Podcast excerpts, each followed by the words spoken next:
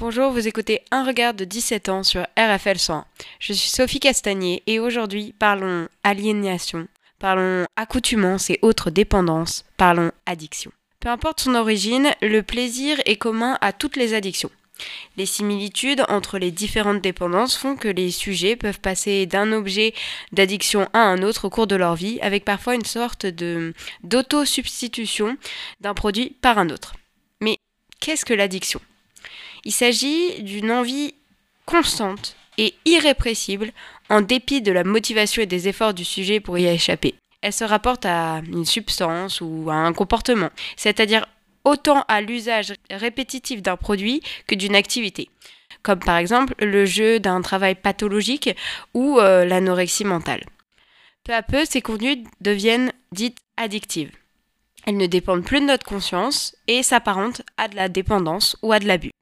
Aujourd'hui, le terme d'addiction est souvent associé à celui de la toxicomanie et évoque toutes les passions dévorantes et les dépendances. Son étymologie latine, elle vient du terme at dicere, c'est-à-dire dire à, et elle exprime une appartenance en termes de d'esclavage. C'est pourquoi, par exemple, dans la langue anglaise, dès le XVIe siècle, le terme d'addiction désigne la relation de soumission d'un apprenti à son maître. Être addict à quelque chose, c'est être littéralement l'esclave du facteur à l'origine de cette dépendance. Et cette dépendance, elle représente la perte de la liberté de s'abstenir de consommer. Elle ne reflète en aucun cas une quelconque faiblesse ou un manque de volonté chez l'individu dépendant. Ce sont ces substances psychoactives qui en sont responsables. Ces substances chimiques influent sur l'activité mentale et elles influent sur le système cérébral, l'envahissent et modifient son fonctionnement.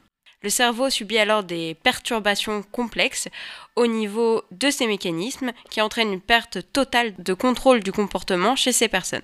En fait, l'addiction s'apparente à une maladie dite neurologique. Mais comment savoir si on est addict ou non? Rien de plus simple, il faut se priver et observer si on ressent ou non un sentiment de manque. Si c'est le cas, alors on est complètement touché par le phénomène d'addiction.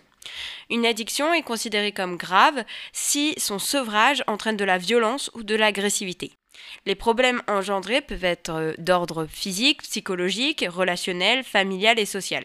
La dégradation progressive est contenue par différents niveaux qui rend souvent le retour à une vie libre de plus en plus, disons, problématique. La pathologie addictive est une sorte de stratégie adaptive dans un contexte donné. Le recours ou non à la solution addictive représente un moyen pour le sujet de résoudre un problème, de dépasser une inhibition, et elle représente un moyen d'accéder à une sorte de plénitude. Comme on a pu le constater, il existe différents types d'addictions. Les plus connus sont souvent l'alcool, la drogue ou les jeux d'argent, mais on en connaît des moins connus, comme par exemple les jeux vidéo, la nourriture, ou sûrement ma, ma préférée, celle qui est liée à une personne.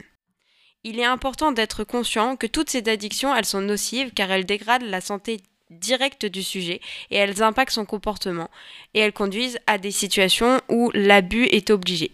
Je considère l'addiction comme une réaction de fuite face à la véritable source du problème du sujet. À titre personnel, j'aime décrire mon addiction au sport comme une expérience multifacette. Au début, elle me permettait de contrôler mon stress, d'intégrer une sorte de routine dans mon quotidien, d'avoir euh, plus d'énergie et finalement de me sentir mieux dans ma tête. Mais en réalité, elle a très vite pris le dessus sur mon caractère autonome et mon côté maniaque de l'organisation. Je pouvais plus passer une journée sans faire de sport et tout ne tournait plus qu'autour de ça.